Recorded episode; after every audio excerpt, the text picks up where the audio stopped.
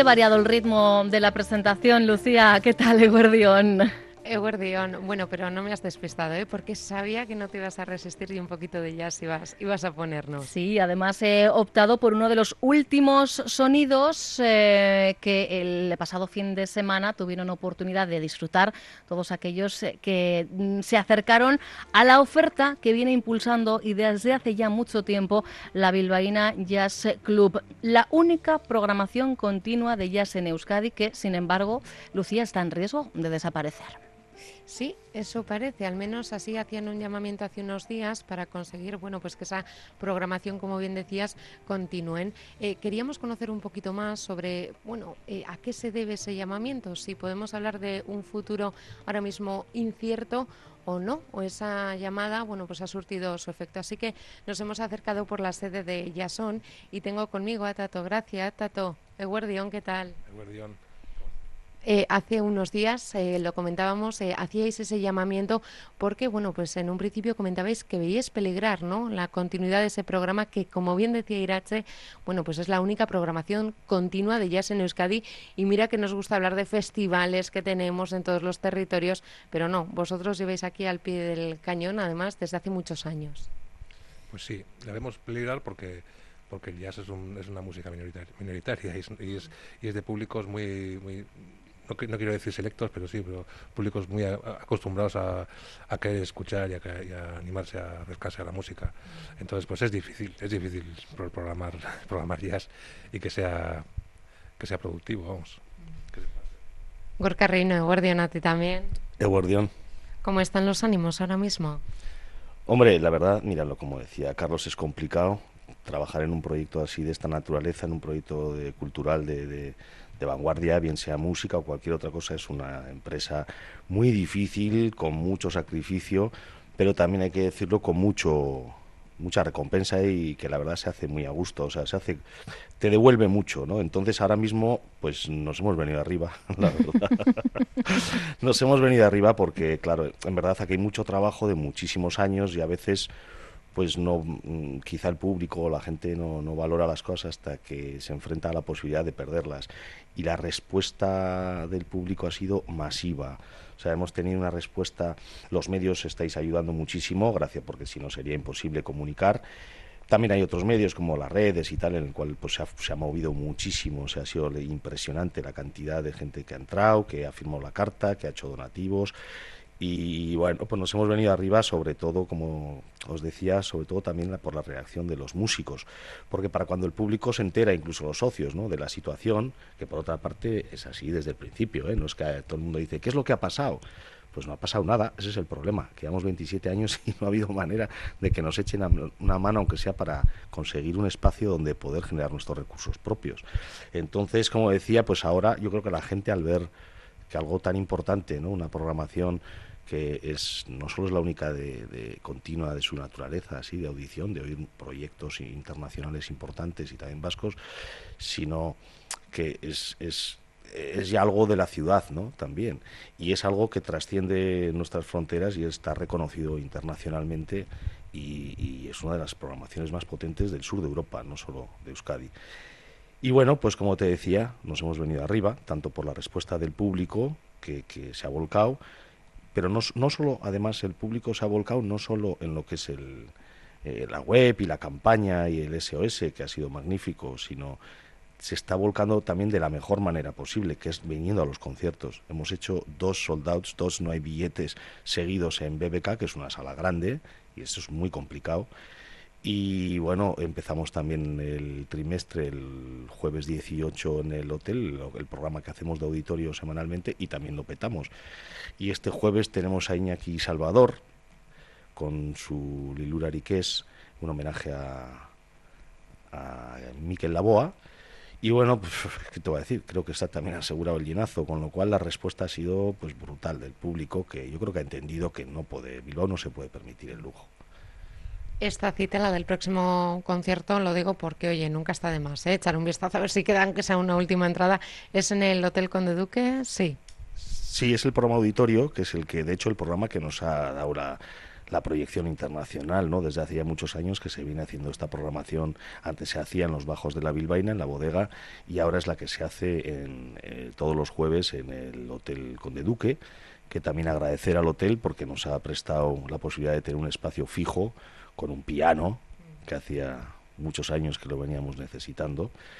Y sí, pues estamos encantados, la verdad. Nos hemos venido arriba. ¿Qué vamos a decir? Nos hemos venido arriba porque además la respuesta a los músicos, porque esta es la otra parte, los músicos, el público se ha enterado igual ahora, pero los músicos vienen conociendo esta situación de siempre y por eso nos vienen apoyando de siempre. Pero cuando han visto el llamamiento, de hecho antes de ver el llamamiento, porque los músicos, claro, se enteran antes ¿no? de, de, esta situación, los músicos están en contacto todo el rato con nosotros y se han volcado en programarse, han venido todos, toda esta programación de este trimestre, 13 conciertos, se han programado, como quien dice ellos mismos, viniendo sin cobrar si hace falta, uh, o sea que ha sido una cosa espectacular.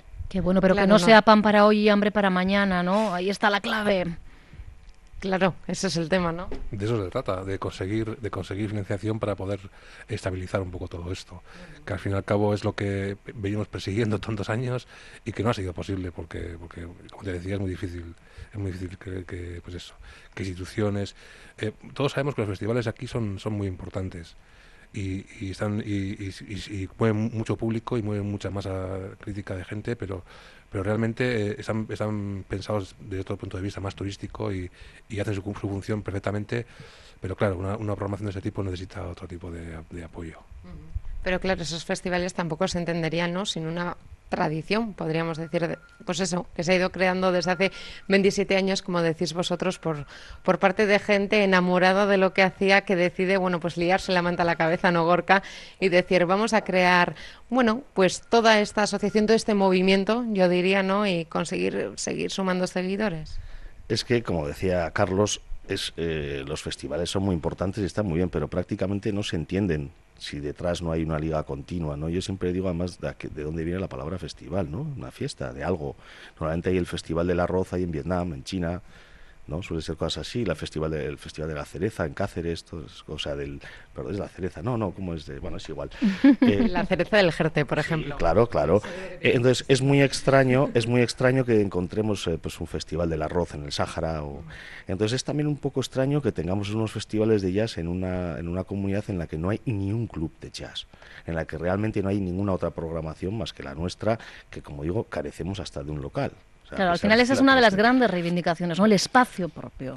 Hombre, sobre todo porque, si, como decía Carlos, esto es muy difícil, de, pero eh, lo que es necesario es sacar un espacio donde los, los, uh, los aficionados se puedan reunir y puedan seguir atentamente una, una, una, programación que vaya retratando la escena contemporánea, uh -huh. ¿no? más allá de los festivales, y que te permita también generar recursos propios, porque si decimos que es muy complicado eh, financieramente, imagínate si encima no tienes ni una barra si tienes que ir a un local eh, un día a la semana y hacer frente a todos los gastos sin ninguna entrada de dinero, ¿no? O sea, es, es, es, es, un poco, por eso es un poco lo que reclamábamos de la falta de compromiso de las instituciones, que es increíble que en 27 años, de hecho, no se hayan aprovechado de nosotros, porque a través de nosotros pueden conseguir y pueden llegar a todos los músicos del mundo y de una manera mucho más lógica, fácil y barata y, y normalizada, ¿no? Entonces, bueno, es un poco extraño, ¿no? Que, que, que, teniendo este contacto, digamos que Bilbao está a través de nosotros conectado con, con lo más interno, de, más íntimo de la escena de jazz mundial. Y bueno, pues no sé, es, es como se nos deja ahí una parte, ¿no? Un poco, un poco raro. Y eso teniendo en cuenta que recorréis ¿no? Eh, lugares como Copenhague, Berlín, Londres, ni que hablar de Madrid, Barcelona. Bueno, son un poco las ciudades capitales de Europa y capitales europeas donde tocas donde sucede este, este ciclo. Yo antes, yo soy socio de la, miembro de la asociación desde el 91, desde que dos meses después de empezar. Pero bueno, realmente eh, yo estaba conectado con la escena de, de, Barcelona, que estaba muy conectada a la de Nueva York, sobre todo en los 90. Y, y claro, el tema era que en Barcelona sucedía todo esto y aquí no. De ahí mi implicación a ponerme a programar. Cuando me piden es porque yo creo que Bilbao se merece y todavía no se había hecho el Guggenheim, ¿eh? pero, pero yo creo que se merecía ya entonces una, una consideración de capital cultural, ¿no? Es una referencia a Bilbao para todo un entorno de Euskadi y no solo Euskadi, de, provincias españolas limítrofes que es la referencia cultural a dónde van a ir, ¿no? O sea, incluso alguien de Logroño, a nosotros nos viene a los conciertos gente de Santander, gente de La Rioja, quiero decir que es la referencia, si no se tienen que ir a Barcelona o a París, no puede ser, ¿no? O sea, creo que tenemos eh, ese papel también de, ser el polo cultural y, no sé, de ciudad. Y lo bueno es que es un público, o al menos a mí así me lo parece, bastante melómano y fiel, ¿no? Eh, no sé si estaréis conmigo, pero es un público que se mueve bastante, ¿no? Y que sabe bien qué quiere y cómo disfrutar de ello. Como no podría ser de otra forma. Claro, el público... Eh, eso, eso, ha sido así siempre y, gracias a, este público nos mantenemos un poco un poco con los pies en la tierra mm. pero realmente sí sí se está acercando al público nuevo y estamos y estamos intentando que todo esto mm, pues eh, abarque mucha más gente que no, que no está muy acostumbrada y que, y pueden convertirse en público de verdad eh, fiel también, como son los de ahora. Y luego chulo también, eh, bueno, pues escuchar ese contraste de experiencias. Yo os revelaba que Javier Vizcaíno decía, jo, 27 años ya, si me acuerdo cuando todo esto empezaba, ¿no? Y quizá a mí me viene el salto de la bilbaína como uno de los escenarios a otros rincones de la capital vizcaína. Aquí cada uno, ¿no? Lo vive, lo vive a su modo. Sí, yo creo que hablando de los públicos, yo creo que lo más, eh, eh, lo más positivo, porque no solo es eh, llamativo, sino también es muy positivo, es que es totalmente transversal, que ves gente, o sea, no hay ninguna, digamos, el público objetivo no es ni juvenil o masculino o mayor, tercera edad o maduro Hombre, hay de todo, o sea, es muy transversal. Ves a gente, un jubilado con un chaval con unas rastas de 20 años, ¿no? Que, tiene clase al día siguiente. De hecho, hay algunos que cuando tienen examen en la universidad, pues no nos pueden venir, ¿no? Es que tengo examen y tal. Y, lo están comentando la jugada y tomando una cerveza con un señor jubilado. Eh, y una señora, con, quiero decir, es, muy transversal, como no puede ser otra forma la cultura, ¿no? La música no, no tiene no sé, esas barreras de público, de por lo menos la música como la entendemos nosotros, igual otros productos están más dirigidos a, no sé, de repente he pensado en, New Kids and the Block. evidentemente eso esos, no eran, es lo mismo. esos eran de mi eso época. es otra cosa. Sí, pues, eh, pues eres jovencita también. Cosecha del 77. Por eso, por eso, pues te llevo una década. Prodigiosa, sin duda. Me gustaría también trasladar quizá una pregunta que no sé si tiene respuesta. Em, ¿Hasta cuándo podemos respirar tranquilos? Mm. Em, lo digo porque sí, Gorka, tú me decías, llevamos en crisis 27 años desde que surgimos. surgimos. Hombre, sí, pero no. El llamamiento lo habéis hecho ahora. Os han empezado a llegar los primeros apoyos.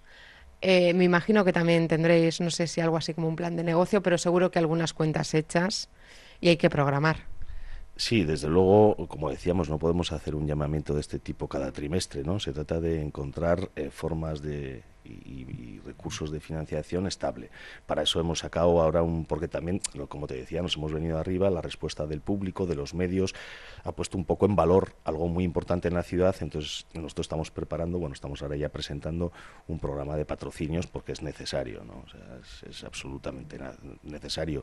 Pero es verdad que, tanto para la financiación, para generar recursos propios, eh, porque los patrocinios no deja de ser algo también externo. O sea, al final tienes que tener un, ratio de financiación propia importante, ¿no? Si no, pues nunca vas a tener un equilibrio financiero. Pero como decía, lo importante es también conseguir un, un espacio, un local, porque el público, decíamos, tenemos un público de audición, melómano, fiel, efectivamente, que viene a un programa muy concreto de audición de proyectos de vanguardia que son para escuchar, lo cual eh, nos trae este público pero la pena es que estamos desaprovechando toda esta ya lo de las sinergias es algo muy hortera de decir, pero, pero estamos desperdiciando y desaprovechando toda esta oportunidad de también generar otra comunidad de gente eh, en un local, por ejemplo, abrir mucho más a este público, porque el público de jazz es como todo, como la, es, la música es un fenómeno poliédrico con muchas aristas y entonces, por supuesto, que hay una, una parte que es de la creación de vanguardia, lo que se puede escuchar, ¿no? O sea, para escuchar lo que se está haciendo hoy en todo el mundo.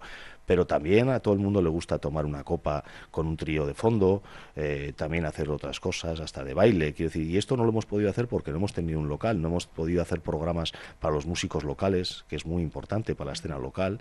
Quiero decir que daros cuenta que también la, oferta de Ilenias Club hemos conseguido lo más difícil, hacer una programación muy potente internacionalmente pero que es lo más difícil. O sea, hemos conseguido el favor de toda la, comunidad internacional, pero no hemos conseguido un espacio donde poder tener a nuestros músicos, donde poder tener a nuestro público también, que el público se acerque no solo mediante un ciclo de audición puro y duro. La gente se va aficionando y va oyendo en un club donde también escucha y toma una copa o, o escucha una jam o oye otro tipo de programas de música.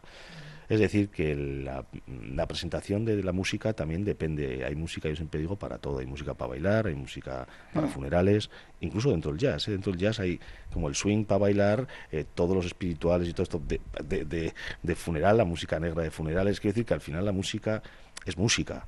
Y nosotros tenemos solo la oportunidad de hacer este grandísimo programa eh, de, audición pero nos gustaría hacer más y eso nos llevaría a tener más público y a generar recursos. Y para eso hace falta un local. Pues lo que resta decir a estas alturas ya es larga vida a Bilbaína Jazz Club y, que esto pues simplemente haya sido una de las anécdotas en, el camino, en un camino que bueno pues está plagado a veces de piedritas, pero con ilusión y el esfuerzo estáis demostrando que concho si es posible, vaya que si es posible. Muchísimas gracias por abrirnos las puertas, por abrirles las puertas a mi compañera Lucía Egurbide que se va a venir con el alma llena de música. Oye, Lucía, redacción. Sí, y además me gustaría decir, abrirme las puertas, en este caso recordamos de, bueno, donde se cuece, me decían todo ello, porque no tienen sede como tal, me quedo también con esa reivindicación y también decir que para recabar esas ayudas económicas hay un número de cuenta colgado en su página web, que es bilbainajazzclub.org ORG y una puente, sí, muy breve, Gorka. Solo, perdón, recordar fundamental que además de los donativos, el que pueda y quiera, eh, muchísimas gracias, pero es muy importante también las firmas. Si se meten en la web podrán ver ahí una carta que ha escrito el maestro eh, Marco Mezquida de apoyo a la asociación es fundamental que todo el mundo la firme y que se divulgue y cuanta más gente firme mejor. Pues ahora mismo pues la compartimos por supuesto en redes de Euskadio y Magazine y, de Onda Vasca, eso corre de nuestra cuenta. Claro que sí, un fuerte abrazo chicos. Gracias. La